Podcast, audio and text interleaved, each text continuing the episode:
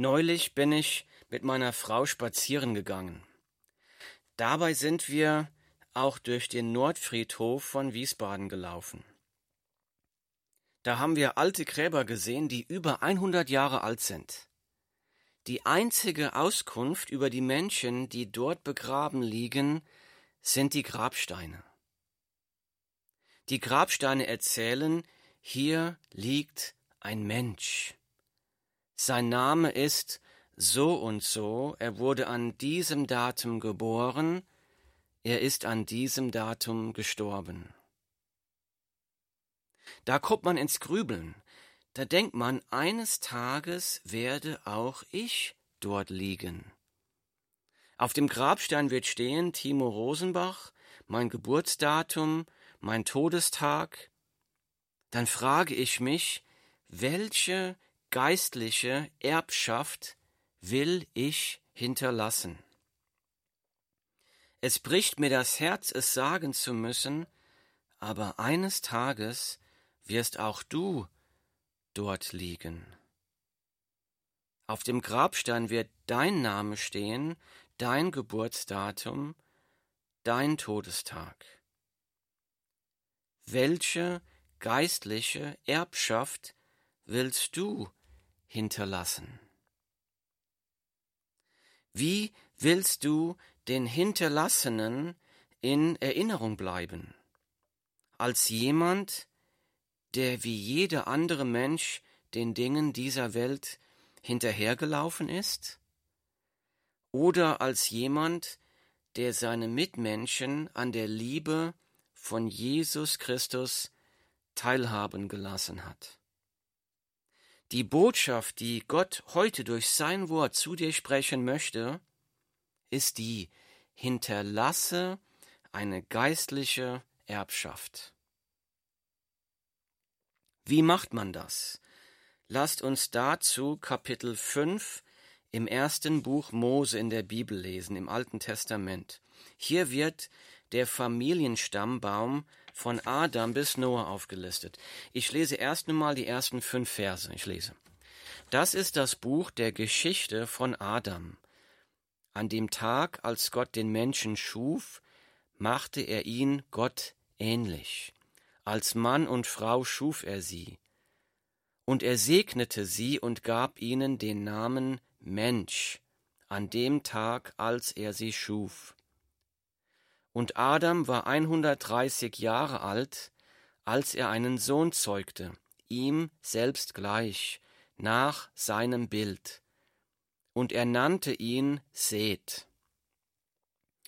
Und die Lebenszeit Adams, nachdem er den Seth gezeugt hatte, betrug achthundert Jahre, und er zeugte Söhne und Töchter. Und die ganze Lebenszeit Adams betrug neunhundertdreißig Jahre, und er starb. Die Bibel 1. Mose Kapitel 5, Verse 1 bis 5. In Vers 1 lesen wir, das ist das Buch der Geschichte von Adam. Es handelt sich hier also um einen Familienstammbaum. Weiter in Vers 1 heißt es, an dem Tag, als Gott den Menschen schuf, machte er ihn Gott ähnlich. Gott hatte den Menschen in seinem Bild geschaffen. In Kapitel 3 haben wir darüber gelesen, wie Adam und Eva gegen Gott gesündigt haben. Sie haben von der verbotenen Frucht gegessen. Dadurch ist die Sünde und durch die Sünde der Tod in die Welt gekommen. Und so lesen wir hier in Vers 3, und Adam war 130 Jahre alt, als er einen Sohn zeugte, ihm selbst gleich, nach seinem Bild. Und er nannte ihn Seth. Gott hatte Adam in seinem eigenen Bild geschaffen. Wegen Adams Sünde wurden alle seine Nachkommen mit einer Sündennatur geboren. Adams Nachkommen waren nicht mehr Gott ähnlich, sondern nur noch Adam ähnlich, dem gefallenen Sünder ähnlich. Weiter lesen wir in den nächsten Versen, Verse 4 und 5, und die Lebenszeit Adams, nachdem er den Seth gezeugt hatte, betrug 800 Jahre und er zeugte Söhne und Töchter. Und die ganze Lebenszeit Adams betrug 930 Jahre und er starb. Adam war 130 Jahre alt, als er den Seth zeugte. Adam zeugte noch andere Söhne und Töchter, danach lebte er noch 800 Jahre, insgesamt wurde Adam 930 Jahre alt und er starb. Das haben wir hier gerade gelesen. Hier kommen oft die folgenden Fragen auf. Nummer eins. Warum werden die Namen der anderen Söhne und Töchter nicht erwähnt? Warum wird hier nur Seth erwähnt Warum nicht zum Beispiel auch noch der Kain oder der Abel und die anderen Söhne und Töchter? Warum nicht? Nummer zwei, wie kann ein Mensch 930 Jahre alt werden? Zur ersten Frage, warum wird hier nur Seth erwähnt? Bevor Gott Adam und Eva aus dem Garten von Eden herausgeworfen hat, hat Gott versprochen, aus dem Samen der Frau wird ein männlicher Retter kommen, der den Satan vernichten wird, der den Fluch der Sünde vernichten wird. Das ist die erste Voraussage in der Bibel über Jesus Christus, über den kommenden Retter, den Messias, den Christus. Danach hatten Adam und Eva zwei Söhne, Kain und Abel. Aber Kain ermordete den Abel. Nach dem Mord von Abel lesen wir Folgendes in der Bibel. Da steht, und Adam erkannte seine Frau nochmals, die gebar einen Sohn und nannte ihn Seth. Denn Gott hat mir für Abel einen anderen Samen gesetzt, weil kein ihn umgebracht hat. Die Bibel 1. Mose Kapitel 4 Vers 25 hier sagt, die Frau Eva, denn Gott hat mir für Abel einen anderen Samen gesetzt. Hier wird klar, Adam und Eva haben den versprochenen Samen der Frau erwartet, den Retter. Die Ahnentafeln dienen dazu, den Stammbaum des kommenden Retters zu verfolgen. Deshalb wird in diesem Stammbaum immer nur jeweils ein männlicher Nachkomme mit Namen erwähnt, dieser Erbe, der diesen Samen weitergeben soll, bis der Retter kommt. Das ist der, durch den der Same der Frau weitergegeben wird. Dieser Stammbaum, der wird uns weiter bis zum Retter, bis zu Jesus Christus führen. Und tatsächlich in Lukas Kapitel 3 wird der Stammbaum von Jesus Christus angegeben. Die meisten Bibelausleger gehen davon aus, dass der Stammbaum hier in Lukas Kapitel 3 der Stammbaum von der Maria ist. Und tatsächlich lesen wir dort die gleichen Namen, den gleichen Stammbaum für die letzten Namen in diesem, äh, wie in 1. Mose Kapitel 5. Also, ich lese mal aus Lukas Kapitel 3, fange Vers 23 an. Und Jesus war ungefähr 30 Jahre alt, als er begann. Er war, wie man meinte, ein Sohn Josefs, des Eli, des Matat, des Levi, und jetzt überspringe ich eine ganze Menge Namen hier, und jetzt kommen wir zu den Namen, die wir auch in diesem Stammbaum lesen, die wir heute lesen, des Sem, des Noah, des Lamech, des Methuselah, des Henoch, des Jared, des Mahalalel, des Kainan, des Enosch, des Seth, des Adam Gottes. Wir sehen hier also, dass die Namen, die wir jetzt lesen, dass die der Anfang des Stammbaumes von Jesus Christus sind. Jesus hatte keinen leiblichen Vater, Gott ist der Vater von Jesus Christus. Jesus wurde durch eine jungfräuliche Geburt geboren, Josef war sein Adoptivvater und Maria seine leibliche Mutter. Die zweite Frage war, wie kann ein Mensch 930 Jahre alt werden? Wir werden sehen heute, dass alle Menschen in diesem Stammbaum sehr lange Lebenszeiten hatten. Manche haben vorgeschlagen, es könne sich hier doch vielleicht um Monate statt um Jahre handeln. Vielleicht wurde Adam bloß 930 Monate alt. In Vers 22 werden wir gleich lesen, dass Henoch 65 Jahre alt war, als er den Methuselah gezeugt hat. Wenn es sich also wirklich um Monate halten sollte, dann wäre Henoch nur fünf Jahre alt gewesen, als er einen Sohn gezeugt hat. Das wäre es also unmöglich. Also muss es wirklich sich hier um Jahre handeln.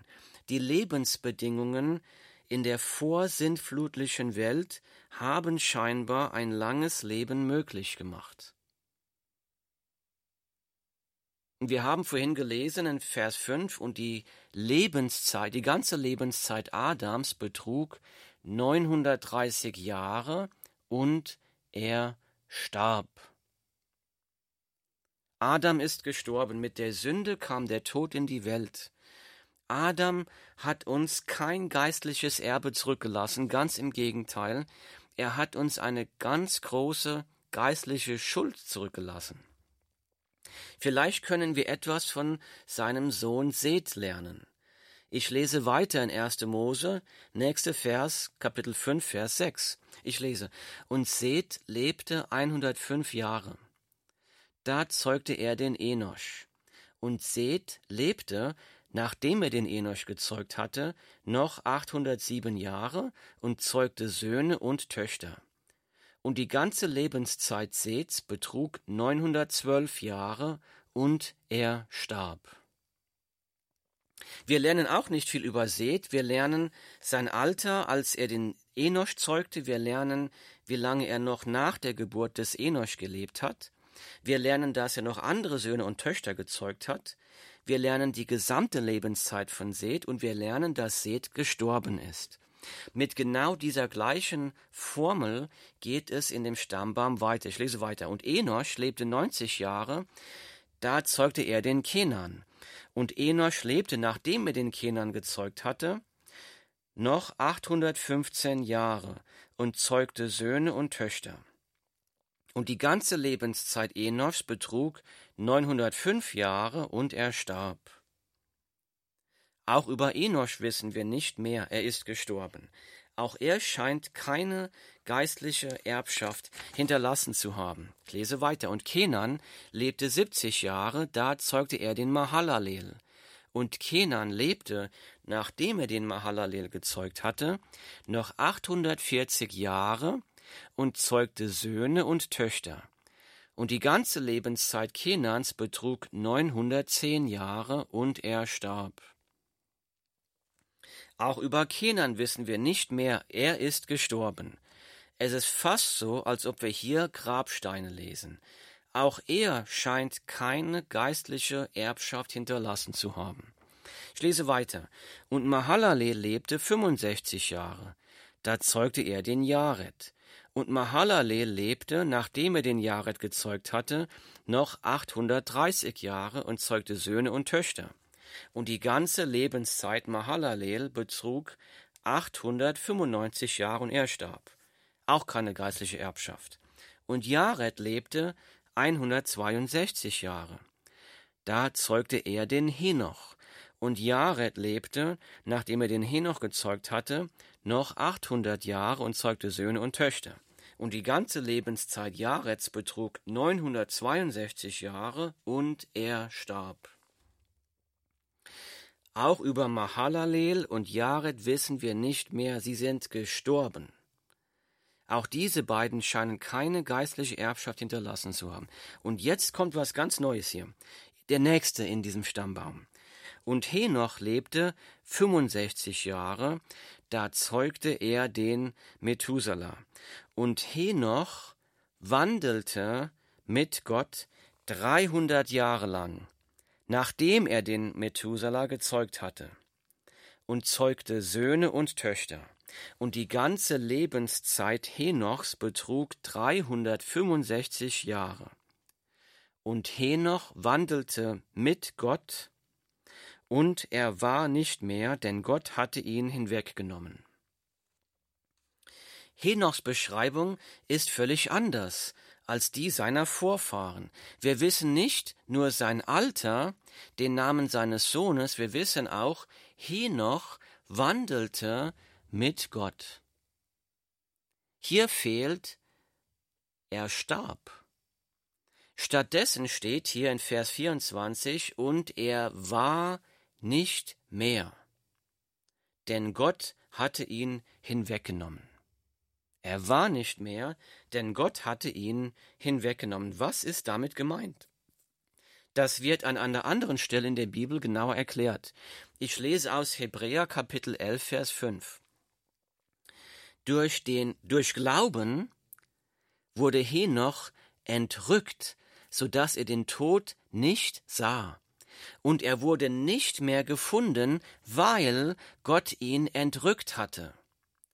Denn vor seiner Entrückung wurde ihm das Zeugnis gegeben, dass er Gott wohlgefallen hatte. Die Bibel, Hebräer Kapitel 11, Vers 5. Hier steht etwas ganz Erstaunliches. Hier steht, dass Henoch den Tod nicht sah und er wurde nicht mehr gefunden, weil Gott ihn entrückt hatte. Das heißt, er ist nicht gestorben, Gott hat ihn lebendig in den Himmel aufgenommen. Hier wird eine geistliche Erbschaft beschrieben.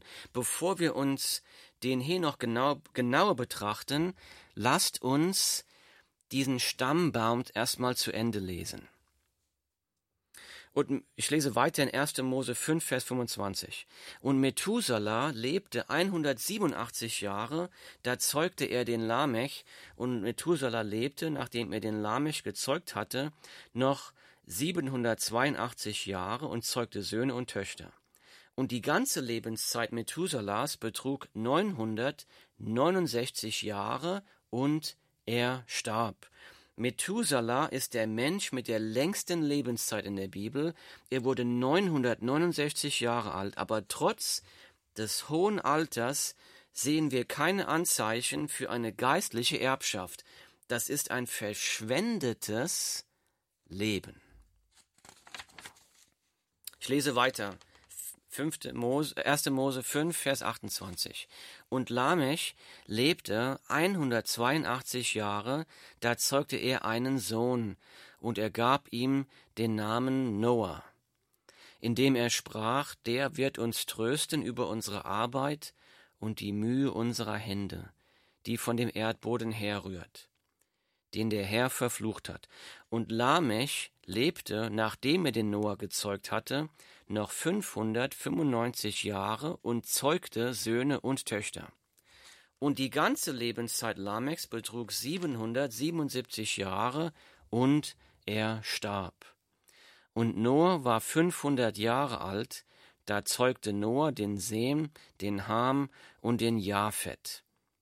Das beendet den Stammbaum. Das war 1. Mose Kapitel 5, Verse 1 bis 32.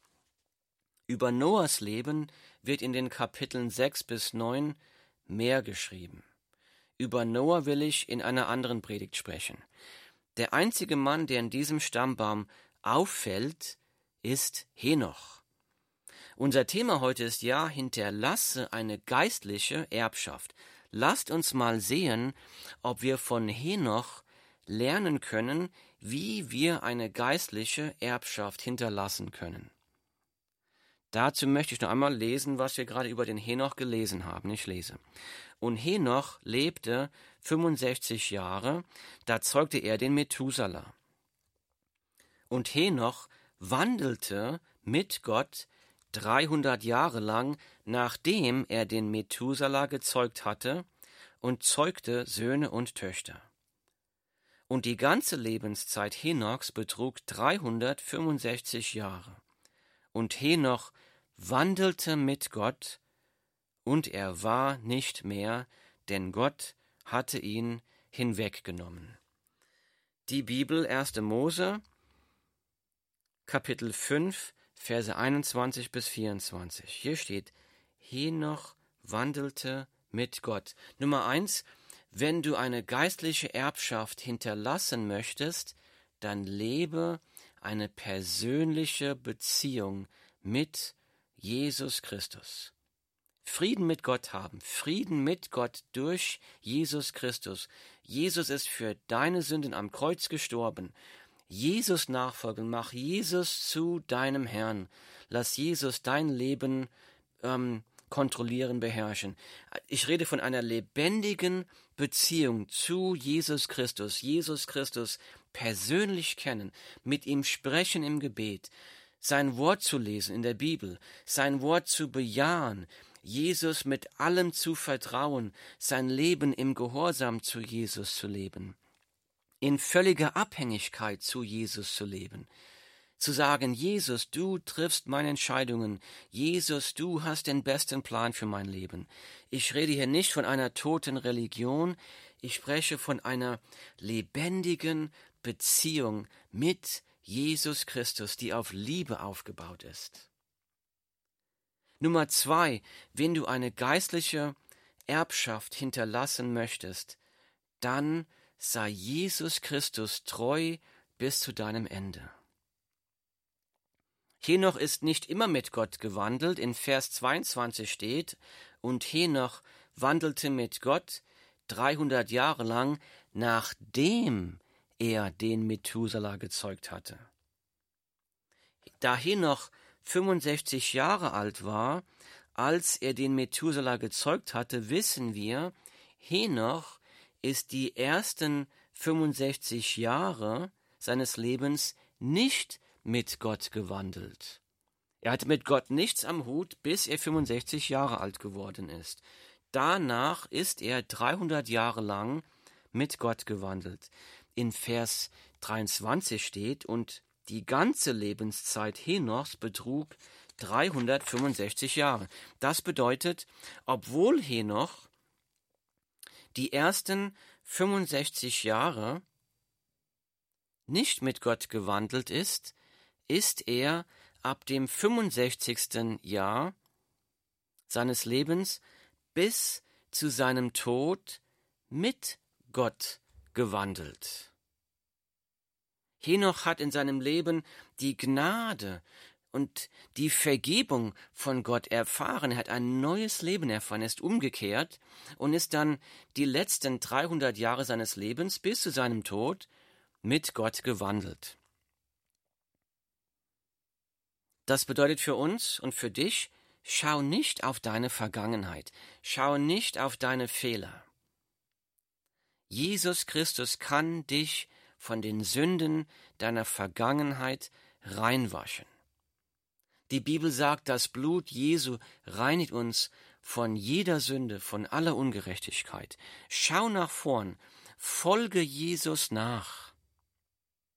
Mach ihn zu deinem Herrn. Vertraue auf seine Kraft, dich bei ihm zu halten. Folge Jesus, bis er dich ans rettende Ufer ins Jenseits gebracht hat. Folge ihm nach. Er fang eine Beziehung mit ihm jetzt an, eine lebendige Beziehung. Und diese lebendige Beziehung, die bleibt bestehen durch den Tod hindurch bis in die wunderbare Herrlichkeit, bis ins ewige Leben bei Jesus Christus auf alle Ewigkeit. Mir hat einmal jemand gesagt, ich bin zu alt, um Jesus zu folgen. Ich bin zu alt, um mich zu verändern. Das stimmt nicht. Es ist nie zu spät, Jesus nachzufolgen. Es ist nie zu spät, ganz neu anzufangen. Es ist nie zu spät, die Gnade, die Liebe, die Güte von Jesus Christus zu erleben. Es ist nie zu spät, damit anzufangen, eine geistliche Erbschaft zu hinterlassen. Wichtig ist, fange jetzt damit an. Fange jetzt damit an und bleibe Jesus treu bis zu deinem seligen Ende, bis er dich ans rettende Ufer bringt. Im Brief des Judas im Neuen Testament finden wir noch mehr Informationen über Henoch.